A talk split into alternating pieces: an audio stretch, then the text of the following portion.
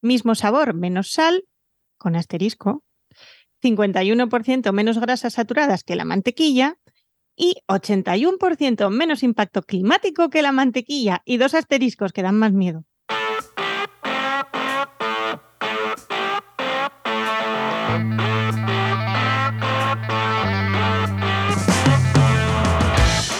Bienvenidas y bienvenidos a RSC, Rescate Sostenible Corporativo.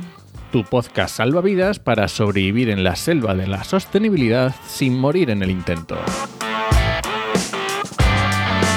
Somos Paula Baldó, transformadora sostenible que puedes encontrar en enviral.es y Enoc Martínez, estratega de la comunicación que puedes encontrar en oicosmsp.com. Y hoy tratamos el análisis ciclo de vida. Muy buenas, Paula. Hola, buenas tardes. ¿Qué tal, Enoch? Muy bien. Hoy vamos a hablar de análisis ciclo de vida o ACV. ¿Qué es esto del ACV? o LCA en inglés, Hay mucha información en inglés también. ¿Qué es esto?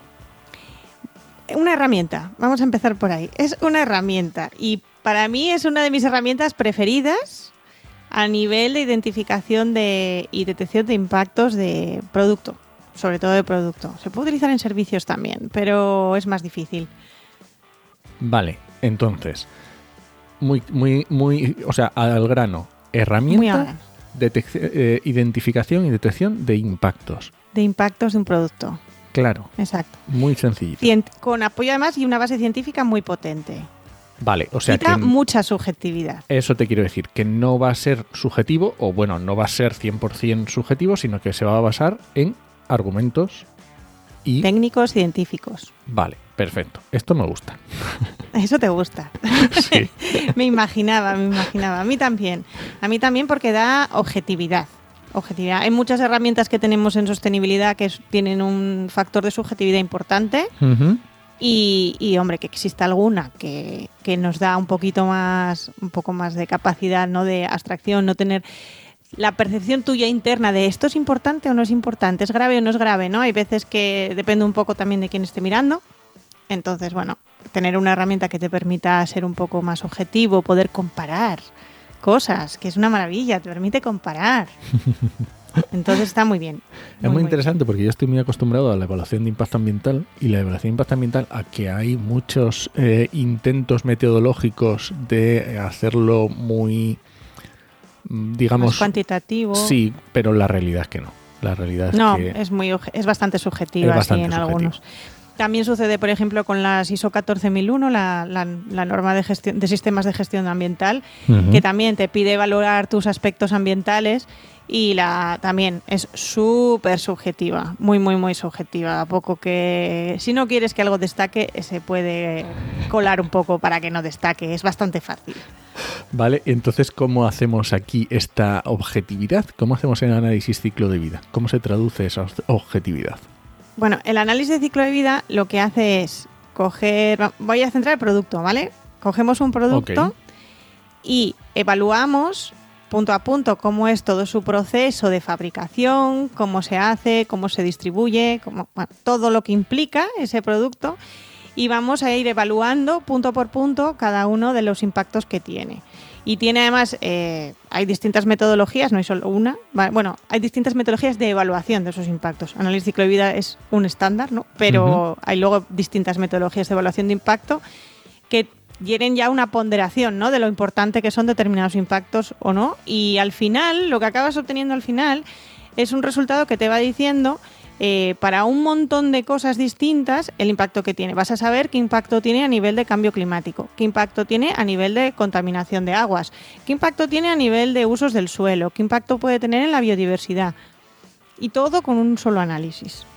Claro, lo que pasa es que si me está diciendo que va a coger todas las partes de ese producto, eh, tiene que ser un trabajazo, porque tienes que buscar a ver de dónde vienen los materiales de este producto, qué se hace con esos materiales, cuándo se transportan, dónde se fabrican. eh, cómo se fabrican, los residuos que se generan. Voy a, mira, voy a intentar explicarlo, a ver si soy capaz de explicar un poco sencillo cómo funciona. ¿vale? Vale. Lo que hay que hacer es descomponer todo eso que estás diciendo tú, es decir, los materiales, qué materiales son, de dónde vienen, cómo se transportan, cómo llegan hasta mis instalaciones, si soy yo la que lo estoy fabricando, cómo llegan mis instalaciones, cómo es mi proceso de fabricación, eh, qué residuos genero, eh, Claro. qué, por ejemplo, qué energía gasto, qué tal. Todo eso lo tengo que desmenuzar en los trocitos más pequeños que pueda. Esa es un poco la idea. Voy cogiendo cada cachito y en cada cachito, que sería como un mini proceso cada uno de ellos, o un paso, tengo que ver qué cosas meto en ese paso para que funcione y qué cosas salen de ahí. E ir encadenando todo, ¿no? Y hacer una estructura de todo. Y luego, para cada paso, analizo todo.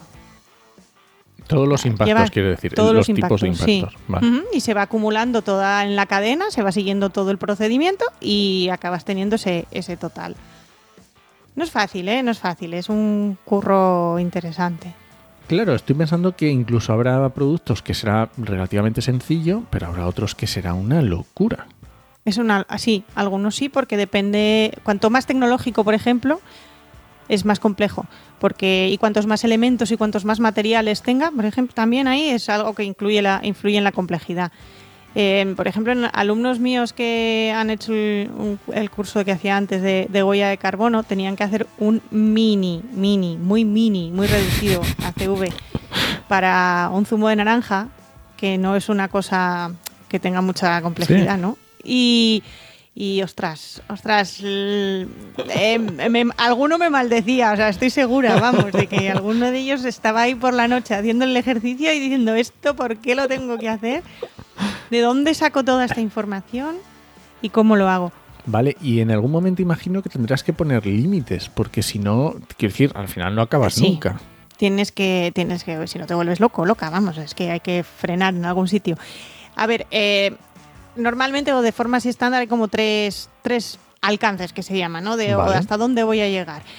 El clásico clásico es el que estábamos hablando tú y yo antes, que es el completo, que va desde dónde saco mis materiales y qué materiales, hasta qué pasa cuando ya no funciona o ya no sirve ese producto y se va pues a la basura o al vertedero o donde acabe. ¿vale? O se recicle o lo que sea.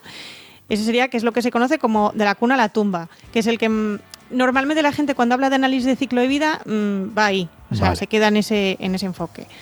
Luego hay análisis un poquito, no es que sean menos precisos, son suelen ser más útiles para uso interno de la empresa que realmente como para comunicar hacia afuera, que son los que son de la cuna a la puerta, que solo hago, solo me preocupo hasta lo que pasa cuando el producto sale de, de la puerta de mi fábrica o de mi puesto de fabricación hacia afuera. A eso ya no me interesa.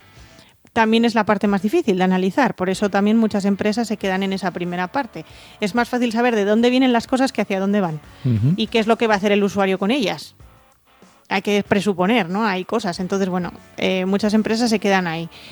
Y luego hay otro que mm, pocas veces lo he visto hacer, muy, muy, muy pocas, que es el de la cuna a la cuna, que es todavía dar la vuelta completa, aunque ahora con el tema de economía circular que está tan de moda, pues probablemente se introduzca más, que es incluso tener en cuenta de esos residuos que generamos, cuántos vuelven al ciclo o al ciclo de otra cosa. Y también tener en cuenta cómo, cómo se vuelven a introducir. Claro, imagino que mm, también es cierto que dependerá del objetivo de tu análisis, de para qué lo quieras utilizar, te convendrá mejor hacer uno u otro, porque lo que decías, una empresa, una fábrica que quiera, digamos, eh, revisar sus procesos internos o a lo mejor comparar diferentes fábricas, comparar diferentes productos, pues le interesa este que decías de la cuna a la puerta, porque digamos que entra más en, en el ámbito de lo que puede... De lo que ellos pueden gestionar. Eso es. Pero a lo mejor si tú quieres hacer un análisis de diferentes productos que, eh, que van a suplir una misma necesidad, por ejemplo, Exacto. pues a lo mejor te interesa hacer un análisis más grande, más amplio, para poder comparar y decidir a lo mejor entre elegir uno o elegir otro. ¿Cuál es el De que hecho, la mayor parte de las veces que se hacen, se hacen con ese fin. La mayor parte es de. No se hace un análisis de ciclo de vida de este producto y ya así. Cuando te lo encarga una, una organización, una empresa, es porque quiere comparar Vale. realmente su producto con, con otro. Normalmente de la competencia. Normalmente.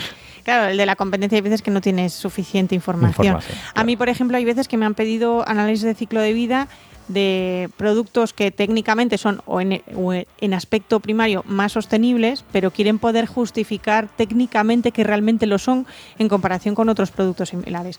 Eh, por ejemplo, me lo han pedido para mm, vasos de café El, para, eso- era una empresa que está diseñando un modelo de vaso de café con otro material, que no es el típico vaso de café de este de, desechable.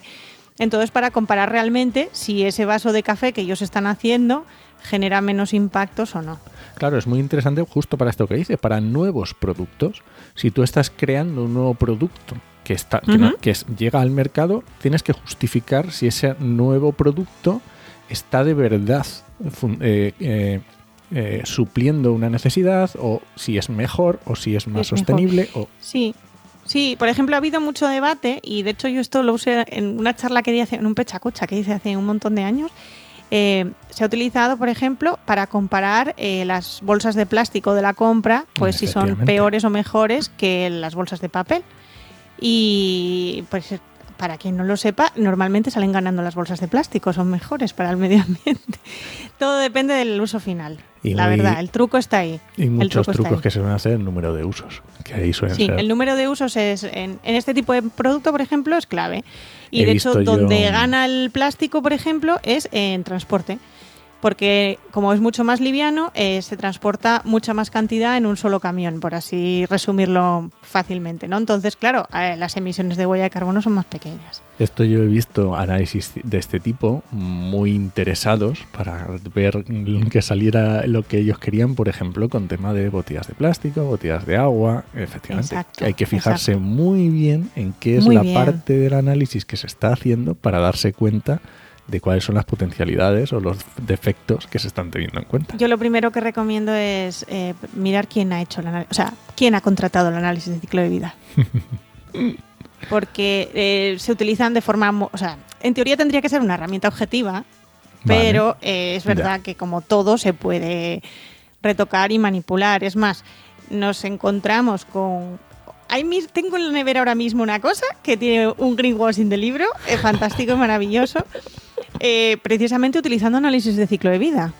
Porque mm, me dice que es más respetuoso con el cambio climático, me parece, o algo así el envase. Claro. Y lo miré. Dije, no, como tenía asteriscos, dije, voy a investigar, voy a buscar, que soy de esas personas que lo mira todo.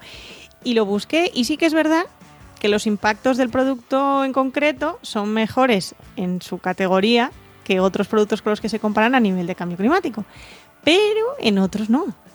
Que ojo, yo he dicho, el análisis de ciclo de vida no solo te da cambio climático, te da eh, efectos sobre las aguas, eh, ecotoxicidad, efectos sobre la salud humana, efectos, o sea, un montón.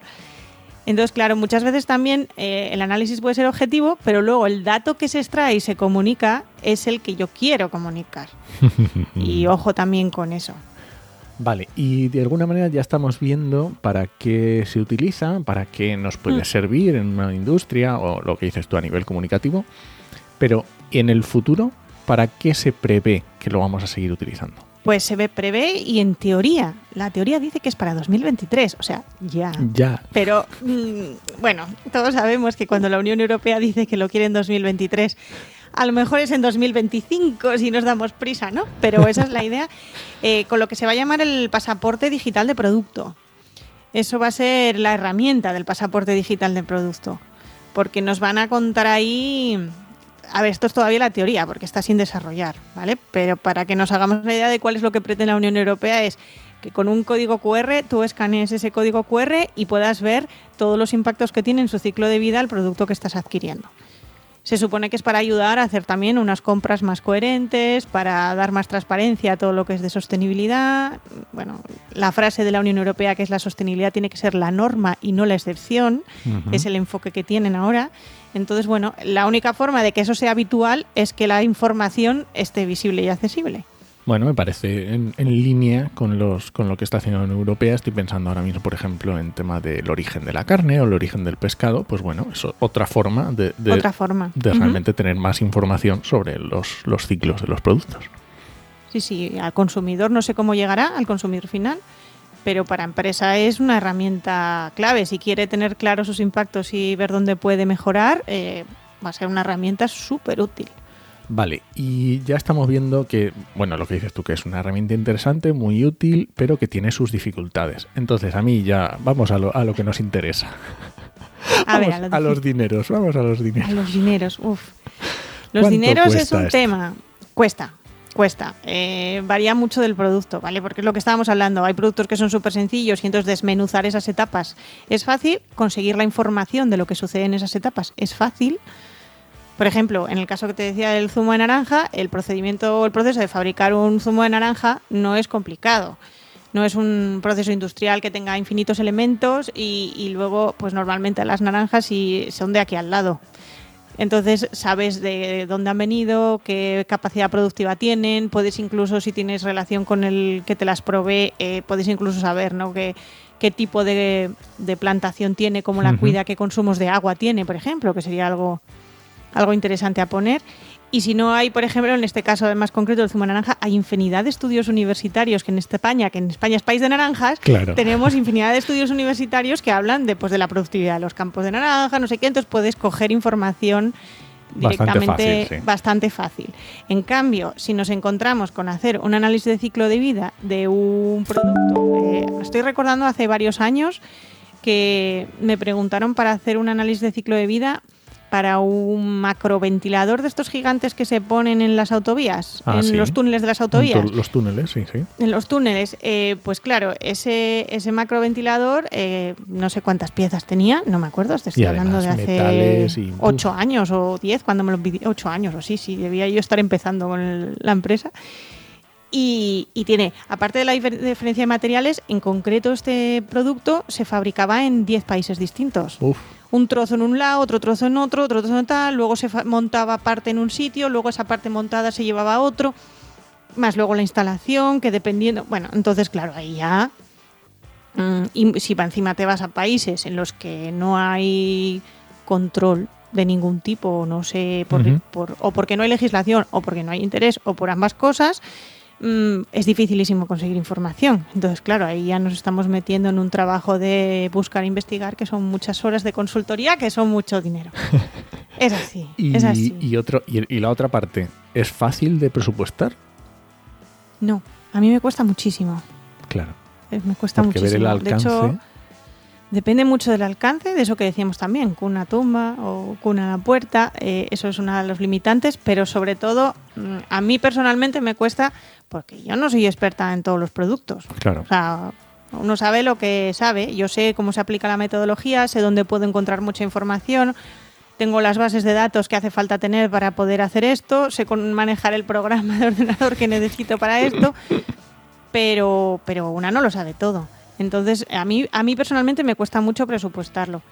Eh, hay veces que me encuentro y no sé cómo lo hacen, pero que me dicen, no, está entre tanto y tanto, y con una seguridad mm, abrumadora y con muy poco margen de diferencia. Y yo, ojo, pues no sé, a mí no es lo mismo. un Pero truco bueno, por ahí escondido, ¿eh? tienen algún truco, sí, sí, sí, sí. Pero si es algo que no es, es algo que no es barato, entonces si alguien te lo ofrece muy barato, desconfía. Vale, eh, ya- ya, es desconfía un porque- tip bastante bueno, ¿eh? Sí, sí, sí, sí. Te da un poco de pie a pensar cómo han sacado esta información. vale. Eh, ¿Alguna cosa que nos hayamos dejado de los análisis ciclo de vida? Seguro que sí, pero ¿alguna que quieras contar hoy? Eh, añadir a lo mejor, por si alguien interesa estos temas y así me dice, oye Paula, comentasteis en este programa qué tal, que por ejemplo se utiliza eh, cuando hacemos huella de carbono de producto, necesitas tener el ciclo de vida súper, súper claro, por ejemplo. Claro. O cuando haces ecodiseño, es fantástico el análisis de ciclo de vida para ecodiseño, que también podemos hablar de ecodiseño largo y tendido. ¿no? Entonces, es una herramienta que se utiliza en un montón de cosas. No solo como la propia herramienta en sí, que también es útil, ¿no? Un análisis de ciclo de vida comparativo entre dos productos o para el mío para saber mis impactos, sino que también es parte de otro proyecto o de otra investigación como podía ser eso, el ecodiseño o una huella de producto o cosas así. Muy bien, pues nada, pues en algún otro programa vamos al- tocando alguno de los temas. que nos pregunten, que nos no hay pregunten. problema, que hay semanas por delante. Semanas. tenemos tiempo, tenemos tiempo. Muy bien, pues nos vamos. Nos vamos perfectamente. Pues nada, muchas gracias por escucharnos y puedes dejarnos comentarios y sugerencias en podcastide.com o en tu reproductor de podcast preferido. Hasta la semana que viene. Nos escuchamos.